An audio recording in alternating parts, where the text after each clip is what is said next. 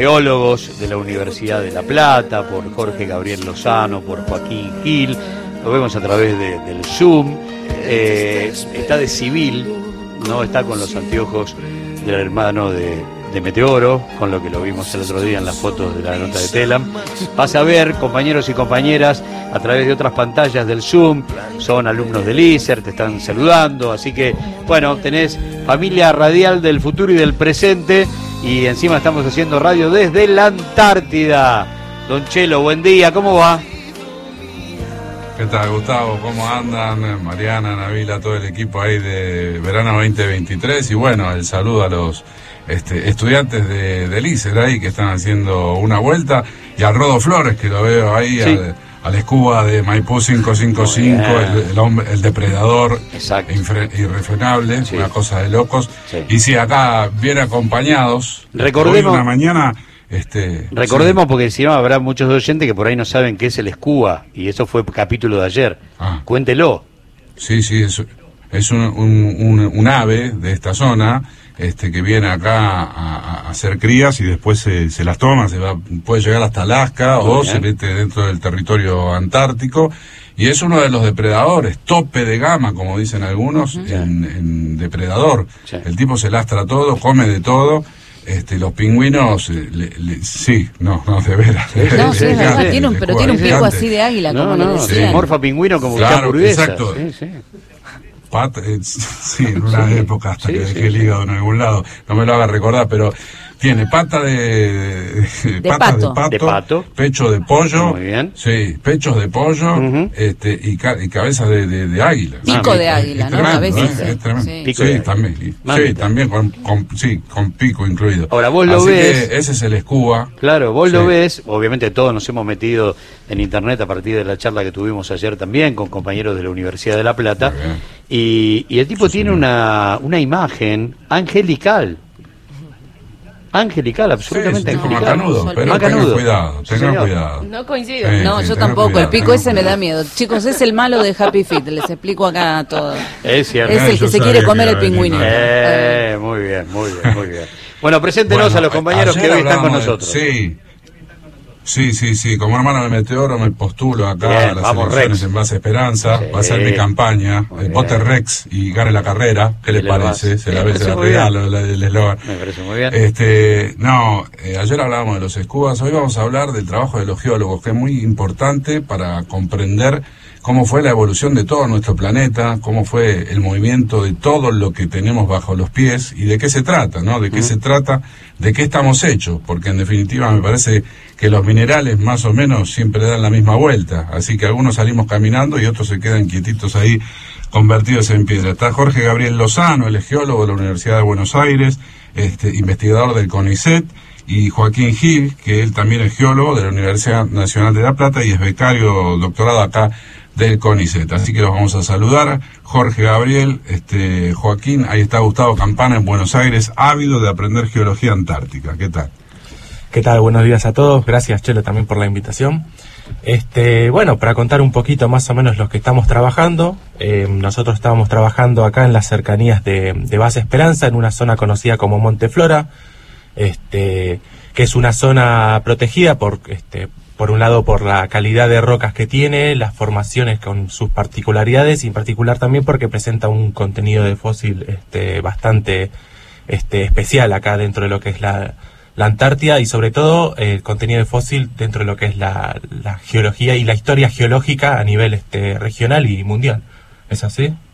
A ver, Joaquín, ¿usted qué opina acá del, del geólogo UBA? Usted que es geólogo Universidad de la Ciudad de La Plata, tenemos la pica, vamos a ver qué Eh, pasa y se, se empiezan a, a los piedrazos, ¿viste? Hay que estar atento. Sí. A los rocazos. bueno, ¿qué tal? Eh, primero agradecer por la invitación al Chelo y su calidez. Ah, muy bien. Eh, pues bueno, eso de tirarnos piedras es medio un mito. Por sí, suerte sí, sí. trabajamos en equipo y entendemos que las diferentes funciones, formaciones de una universidad a la otra se complementan y nos hacen este, mejorar nuestros estudios y pensión de la geología, que es nuestra disciplina. Sí. sí, este, esta, esta, zona es un afloramiento, digamos, sabemos que el continente antártico es cubierto mayormente por hielo, este, la reserva más grande de agua dulce del mundo, Y la base está instaurada en una zona de floran los pozos. Eh, y lo característico, digamos, es una montaña que está acá atrás, que es el Monte Flora, que es un nombre que se escoge a, la cantidad de fósiles de plantas de la Jurásica, aproximadamente de hace 200 millones de años, y que eso ya nos empieza a hablar un poco de del ambiente del pasado, donde existían diferentes bosques de, de lechos y demás, y bueno, ahí nos empieza a tirar algunas puntas de cómo era la Antártida en su momento, y ¿Y qué fauna y flora hay presente? Sí, en un principio nosotros, si bien uno de los objetivos es estudiar este, este contenido fósil, nosotros trabajamos con una temática en específico de la geología que se llama paleomagnetismo. Este paleomagnetismo lo que estudia es las propiedades magnéticas de las rocas este, que fueron de alguna manera impresas en el pasado geológico en el momento de su formación. Este, para explicarlo así un poco a grandes rasgos, este, hay muchas rocas volcánicas acá. Las rocas volcánicas se formaron por enfriamiento ya sea de, lava, magma, esto es, digamos, roca, roca fundida. Este, en el momento en que las rocas se enfrían, los minerales magnéticos, que pueden ser magnetita y minerales con hierro en sí, se orientan según la posición del campo magnético de la Tierra. Bueno, la Tierra tiene un campo magnético que es en sí lo que hace funcionar, por ejemplo, una brújula, este, pero este campo magnético, si bien parece que es algo estático, es algo que ha sido ido cambiando, digamos, en el pasado, en la historia de la Tierra. Eh, estos minerales se orientan con la posición que tenía el campo magnético en el pasado y nosotros estudiando cómo están orientados hoy en día esos minerales, uno puede saber si la roca se formó acá o se formó en otras latitudes. Mm. Y ese dato, por ejemplo, se utiliza para lo que es la reconstrucción de los continentes como estaban en el pasado. Por ahí muchos habrán visto no sé, en el secundario y demás, este, que antes los continentes estaban unidos en un supercontinente llamado Pangea, y bueno, parte de esa de esa información se desprende de los estudios de paleomagnetismo. Claro, por ahí encontrar rocas acá o encuentran rocas acá que son iguales a rocas que, qué sé yo, que están en Sudáfrica y ahí descubren que, bueno, había una afinidad que por acá, Pangea pasaba por acá también, digo, estaban unidos a Sudáfrica con esta parte de la Antártida y así. Eh, sí, sí, por un lado sí, el tipo de roca, también el contenido fósil, porque por ahí justo estudiando rocas, no sé, que están, por ejemplo, en África, ven que tiene una, un contenido fósil similar a los que está acá y ese es otro elemento, en conjunto también con esto que estamos tomando de, del dato paleomagnético, para hacer la reconstrucción, ¿no? Siempre se utilizan como varias fuentes de datos como para hacer un modelo más, más completo. Ahí está el señor Gustavo Campana, ávido de preguntar. Eh. eh, siempre la misma pregunta para todos los compañeros que se sientan a esa mesa, porque a partir de que Chelo Ayala dijo un día, estamos frente a la naturaleza en estado primitivo, uno siempre tiene ganas de preguntarle a, a los científicos cuál es la diferencia entre lo que imaginaban de la Antártida y la Antártida real. ¿Cuál es la diferencia que a veces es enorme? Entre el imaginario y finalmente el continente que encontraron. Eh, mira, primero no, me acuerdo de un comentario justo antes de venir para acá, hablaba con una amiga que le decía, bueno, voy a estar viajando a la Antártida para hacer estos estudios, vamos a estar tomando muestras de roca y lo primero que me habían dicho en su momento es, pero hay rocas en la Antártida y es como, bueno, es un continente, digamos, debajo de todo. El día. Igual yo la idea que tenía era que, claro, era un gran desierto blanco de, de hielo. Y al llegar acá primero ver la diversidad también de hielos que hay, porque eso me llamó la atención, yo también pensaba por ahí, dije, bueno, hielo, hielo como el que está en el freezer, pero bueno, tiene un poco más de este de, de variedades y demás. Este, en cuanto a lo que es em, eh, paisaje, geología y demás, es este es increíble, o sea, no, a mí, o sea, personalmente me cuesta a veces describirlo con palabras porque es como que uno cada vez que mira por la ventana es como una sobrecarga de paisaje y dices, tengo que retener esto lo más que pueda en mi, en mi cabeza. Este, en cierto punto, y ahora más por ahí refiriéndose un poco a lo que es las actividades acá, la vida y la dinámica, parece como si fuese este, como una especie de, de, colonia en la luna, no sé cómo describirlo, pero es como una especie de, o sea, si bien estamos en conexión con el continente, bueno, estamos hablando ahora mismo para toda la gente, este, es una, una dinámica muy, muy, muy particular, pero también muy especial y con mucho compañerismo y camaradería. Este, no sé, porque todos acá tienen sus, sus funciones, sus trabajos. Este, tenemos acá la gente de la dotación que está haciendo un relaburo para mantener la base, para este, ampliar, digamos, todas las, las, instalaciones que tenemos y nosotros que estamos acá haciendo nuestra tarea científica, apoyados también por, las, por la logística brindada por la dotación. Este, es como una comunidad muy pequeña, pero que está funcionando como muy, muy bien y muy, este, con mucho compañerismo, me parece. Ahí, por ejemplo, cuando los geólogos van a, a buscar eh, sus muestras para llevar a, sus laboratorios, porque toman extractos de, de, muestras, toman piedras, hacen agujeros, toman piedras este, y las, las, van a llevar para seguir analizando allá en las distintas universidades, en el CONICET, etcétera la gente de la dotación acá los acompaña, o sea, tienen como un Sherpa, como un guía que los eh, va acompañando para ir por los lugares este, que algunos tienen cierta dificultad, ya sean escalada o porque hay grietas, es peligroso. Entonces ahí está el trabajo mancomunado con la gente de la dotación que aparte está haciendo unos laboratorios nuevos, como comentábamos ayer Gustavo, para que puedan seguir desarrollando el trabajo. Y los chicos fueron justamente los que comentábamos la semana pasada, me parece, este, cuando hablábamos con el jefe de la base uruguaya, este, lo que hicieron el intercambio de información que yo pude ver ahí, este, concretamente, cómo se, se intercambiaban información, mapas, planos, la colaboración que había entre los científicos uruguayos y los científicos argentinos, ¿no? que es tan importante, sobre todo que es un día donde es este eh, eh, la cumbre de la CELAC, donde se, se, arman estas cosas y que después uno los pueda ver, bueno, evidentemente es muy muy movilizante, es muy interesante también, que es verdad. Les quería consultar, eh, bueno, a, lo, a, Gabriel y a Joaquín Chelo, el tema de a qué profundidad, vos hablaba que tienen que ir a buscar la piedra, ¿a qué profundidad este, trabajan ustedes? ¿Qué distintos niveles y cómo, cómo se llegan a esas piedras? Bueno, en principio, este, estamos mostrando nosotros, eh, siempre hay un término geológico para todo. Eh, a veces este, también, digamos, cuando nos dicen piedra, siempre tenemos que hacer la corrección de que es roca, que igualmente yo también le digo piedra. este, pero las rocas en sí están ubicadas en los afloramientos, que es, digamos, la exposición de la roca dura que está sobre, sobre el cerro, está sobre la superficie, digamos. Lo que sí por ahí nosotros buscamos es que la roca esté ubicada en la posición en la que se, en la que se formó, porque es muy habitual acá ver un montón de, de, rubios, bloques caídos, depósitos este, de, morenas arrastrados por los glaciares. Entonces nosotros buscamos que la roca esté en su posición original y ahí, este, bueno, la tomamos, básicamente con una masa y un cortafierro para sacarla de su lugar, pero bueno, este, tomamos algunos datos para saber en qué posición está ubicada, porque eso después en el laboratorio se, se restituye a, como estaba originalmente y bueno, después de ahí se sacan distintos este, testigos más pequeños que se utilizan en los equipos para medir las propiedades magnéticas y demás. Pero están ubicadas en superficie en sí. Ah.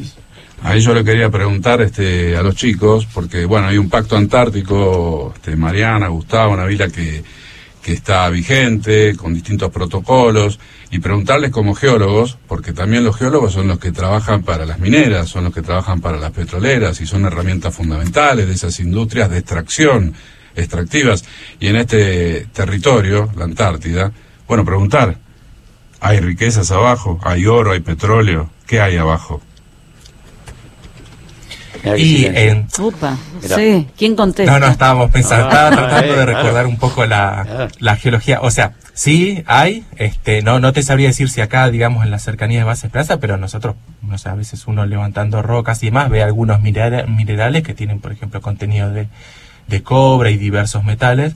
Lo que sí siempre uno estudia, digamos, si, si está, digamos, en cantidades en las que es este, rentable, eh, eh, rentable económicamente para extraerlo, ¿no? este, pero sí, digamos, tenemos por lo menos minerales particulares y es muy probable también que, que haya, digamos, presencia de hidrocarburos, porque como decíamos, estas rocas eh, de la formación Monteflora, que son esta fauna del Jurásico, corresponde a una fauna, dije, una flora del Jurásico, este, corresponde a eh, bosques tipo tropicales y digamos es donde en general se forman los grandes este, reservorios de hidrocarburos del, del mundo, este, en, ambientes digamos como más este, bosques, eh, selvas tropicales y a, ese tipo de latitudes donde se han formado estas, estas rocas. Así que es como bastante esperable que, que haya. Hay que ver digamos después las cantidades ¿no? que hay en los distintos este, yacimientos y demás, pero eh, puede ser. Hay que recordar que, bueno, no se puede hacer esta cuestión extractivista en la Antártida por el Pacto Antártico, que ya tiene unos cuantos años. Pero bueno, a veces, Gustavo, por cuestiones de seguridad nacional, quién sabe qué puede llegar a pasar, ¿no? Como se dice. Mm. Sí, es cierto. Y ese, ese pacto, por ahora, eh, y uno sabe perfectamente que en cualquier momento las potencias lo empiojan, lo rompen en función de sus necesidades de petróleo y si algún día se encuentra petróleo sabemos que hay gas, este, irán por eso, ni hablar de la reserva de agua dulce que encierra la Antártida. Por ahora, este, como no es necesario todo lo que la Antártida guarda, la discusión se archiva. En el momento en que todo lo que guarda la Antártida sea necesario, como sucede en cualquier otra región del planeta, los muchachos van a discutir directamente un título de propiedad que a algunos no les pertenece, no hay forma de estar este, proyectando soberanía a 14.000 kilómetros de distancia. Sin embargo, lo van a hacer. Algunos van a usar algún artilugio, que es proyectar este, soberanía desde Malvinas, casi como si les perteneciera, y van a decir, no, yo estoy cerca, estoy más cerca que nadie. No, no es así. Bueno, todo esa es la discusión del futuro cuando venga la, reformulación y, haya que definir gran parte de las futuras guerras de la humanidad a partir de la respuesta de la Antártida, ¿no? Así que preparados, no, qué sé yo, uno no quiere, uno sabe que en ese sentido, porque la experiencia así lo dicta, el futuro va a ser complicado. La importancia de la presencia de los científicos este, argentinos aquí en, el, eh, en este territorio es fundamental para brindar el concepto de soberanía científica. Yo tengo la última pregunta para los geólogos, Gustavo, después sigan ustedes tranquilos. La pregunta es si la Antártida como continente, como territorio, es, es la figurita difícil para los geólogos, o sea, es el sueño de un geólogo venir a la Antártida a investigar. Sí, un poco respondiendo a tu pregunta y, lo que charlamos ahí hace un ratito, la Antártida es un continente único, con características muy especiales y ambientalmente es eh, muy valorado a nivel mundial, como decían, por sus diferentes recursos. Y además siendo un continente que se gestiona diferente a cualquier otro país. Acá existe el Tratado Antártico, en donde las bases son la cooperación, la ciencia y el cuidado ambiental. Y en ese marco, eh, por lo menos lo personal, creo que significa una experiencia única y un sueño para cualquier naturalista, geólogo, biólogo o bióloga, poder eh, tener acceso a la participación y algún tipo de, estudio científico, ejercer nuestras profesiones que, tanto amamos, porque somos muy este, apasionados de lo que hacemos, este, y poder eh, venir a la Antártida y encima poder hacer alguna actividad científica, naturalista, vinculada a este protección o caracterización del territorio, en lo personal es una satisfacción inigualable, que nunca pensé que iba a tener esta posibilidad, incluso cuando uno charla en el continente con colegas, compañeros, profesores, eh, dicen felicitaciones, disfrútalo y ojalá hubiera tenido esa oportunidad.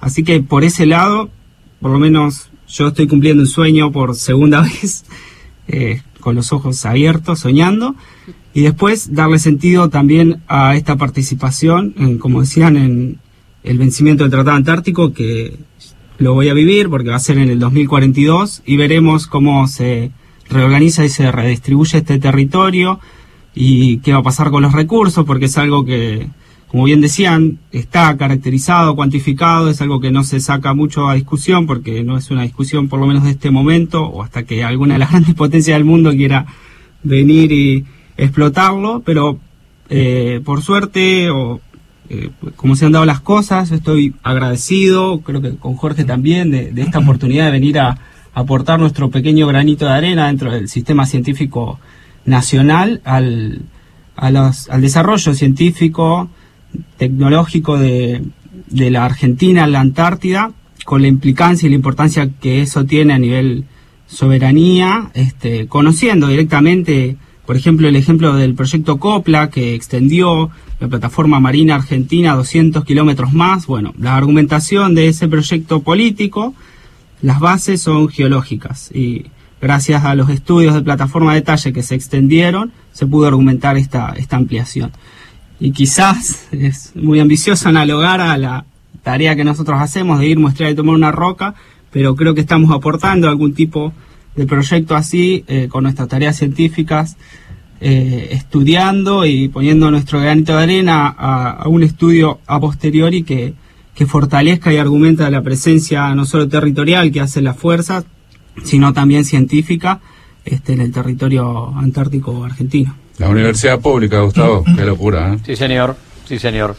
Eh, el Estado que te lleva hasta allí para visitar la base que sostiene eh, desde la política básicamente de la década del 50, del primer peronismo, el Estado siempre presente para generar la investigación del futuro, marcar soberanía, bueno, la verdad, eh, bueno, el Radio Nacional, mira, cerramos. Con, orgullo, con orgullo lo pagamos todo. Exactamente. Chelo, lo veo con el naranja reglamentario, está muy bien, está muy bien. Absolutamente, señor. Este, mira, ahí está Rodo, que nos dice maestro, tiene que cerrar. ¿Lo está viendo? Sí, sí, sí. Muy bien. Bueno. Lo despedimos con alguna con algún tema musical de la colección de Chelo Ayala y la Antártida, Rodo. Y le decimos hasta mañana. Mirá. Ay, qué lindo. Chelo, un gran abrazo. Hasta mañana.